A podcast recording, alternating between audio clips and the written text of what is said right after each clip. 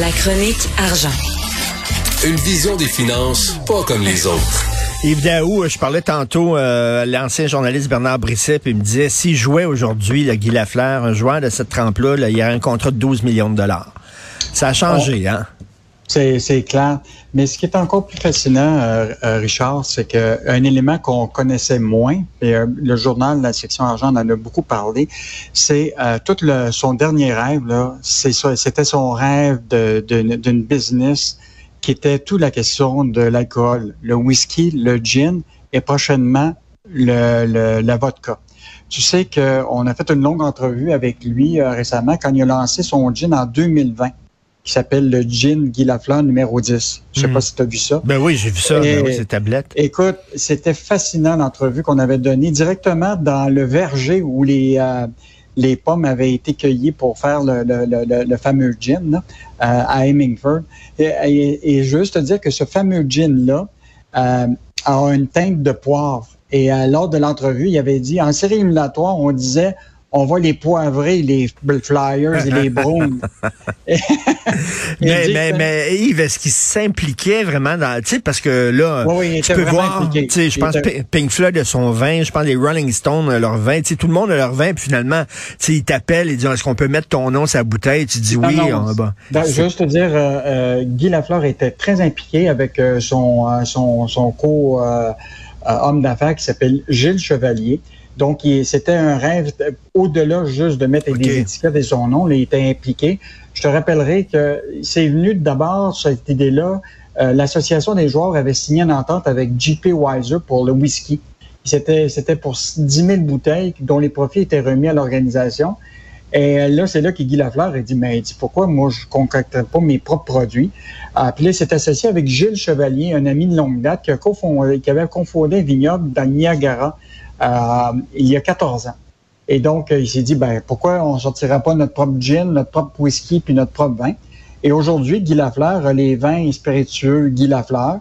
Euh, il y a un blanc chardonnay, il y a un rouge cabernet franc dans les signatures, hmm. euh, puis il y a trois rouges dans la collection Merlot Syrah. Et là, juste te dire, il y a un gin 100% québécois qui s'appelle le gin Guy Lafleur numéro 10. Et là, il lance le il lançait le 1er mai euh, prochain, euh, et c'est ah, toujours le cas, ça va être lancé, la vodka euh, gin, la vodka numéro 10 Guy Lafleur. Ah, donc, il était vraiment, vraiment impliqué dans cette business-là. Euh, donc, mais on revient à la marque de commerce de Guy Lafleur. Tu, sais, tu en as parlé tantôt de, avec la musique disco, là, où ce qui donnait des conseils. Mais il y a eu Yorpilet, il y a eu Bauer. écoute, Guy Lafleur a été associé à toutes sortes de publicités qui mettait en valeur la marque Guy Lafleur.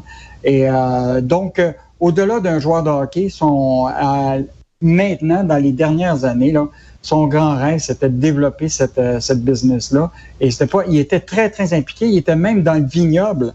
Hmm, parce que... on a, tu sais, il y, a des parfums aussi avec des, des noms de personnalités sur des parfums, puis finalement, tu apprends que la personne, c'est un, un, contrat, là, tu sais, euh, je, te donne mon nom, euh, tu, tu me payes tant de millions, puis ça vient de finir, puis ces gens-là ont jamais participé euh, à la production du produit. Là, tu dis, bon, c'est pas ça, c'était vraiment une passion de sa vie. Fait que, écoute, je vais le goûter, moi, son, moi qui aime mon petit gin tonic, je vais goûter le gin tonic de Guy Lafleur là-dessus. Je veux juste te dire que, que lors de la visite au vignoble, il y avait celui qui préparait, le sommelier qui préparait tout ça, et il a eu la chance de serrer la main à Guy Lafleur.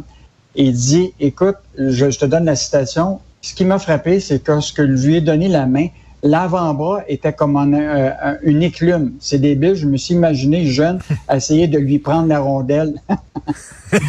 mais mais c'est-tu euh, Bernard Brisset qui me disait ça tantôt, ou, euh, ou Roger Brulotte qui disait euh, son, son avant-bras, justement, c'était Popeye?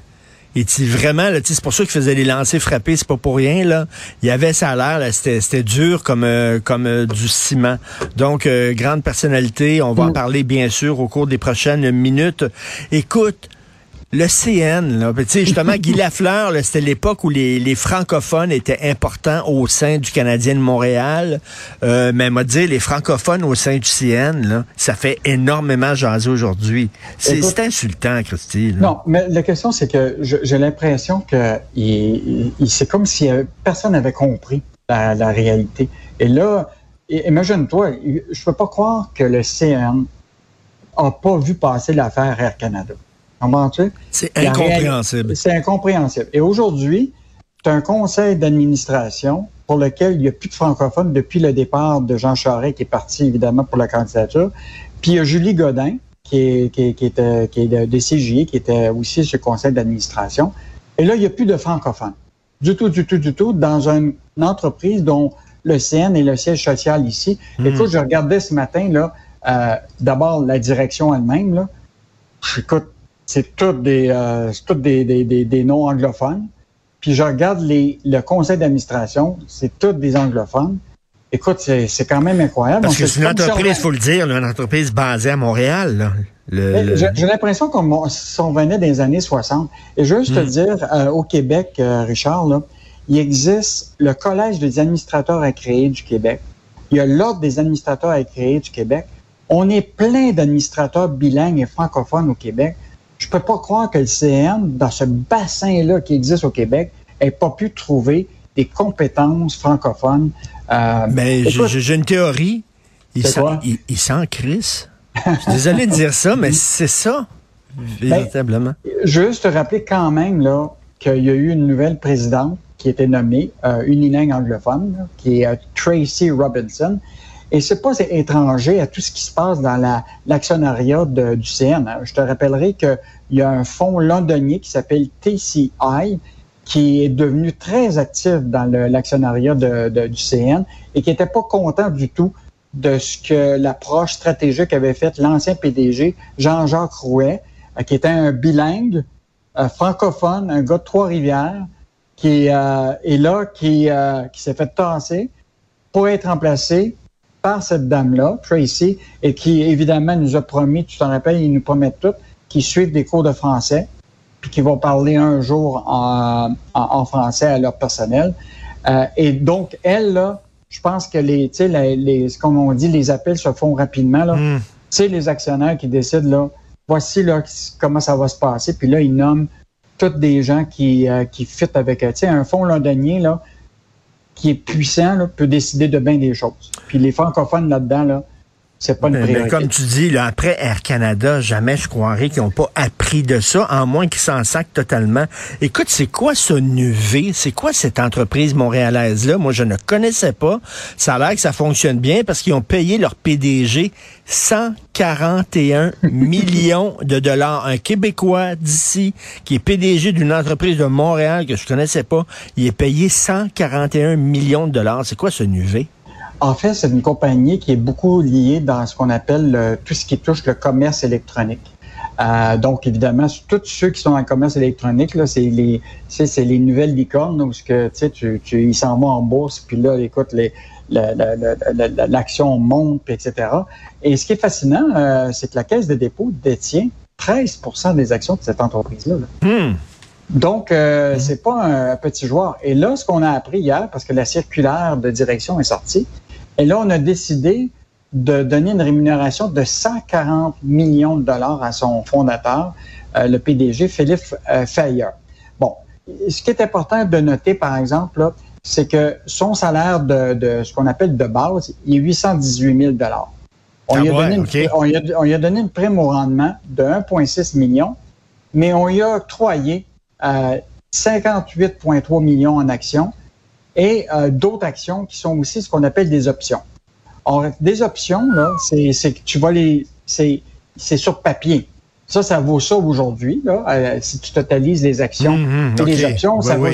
Mais il ne les a pas exercées encore. Non, mais s'il les vendait, il y aurait 141 millions. S'il les vendait même matin, là, c'est ça qu'il y, aurait. Donc, c'est souvent une façon d'attacher euh, des, des, dirigeants. Mais là, là, vraiment, la caisse, la caisse a dit on a préféré s'abstenir, mais nous aurons des questions à poser aux actionnaires, à l'administration. Donc, euh, et, je te rappellerai que c'est en 2015, on avait eu la même chose avec une compagnie euh, qui était installée ici euh, à Laval, qui s'appelait Valéant Pharmaceutique, qui est devenu plus tard sur un autre nom qui s'appelait Bush Health. Et lui, ce dirigeant-là, avait eu 143,1 millions US.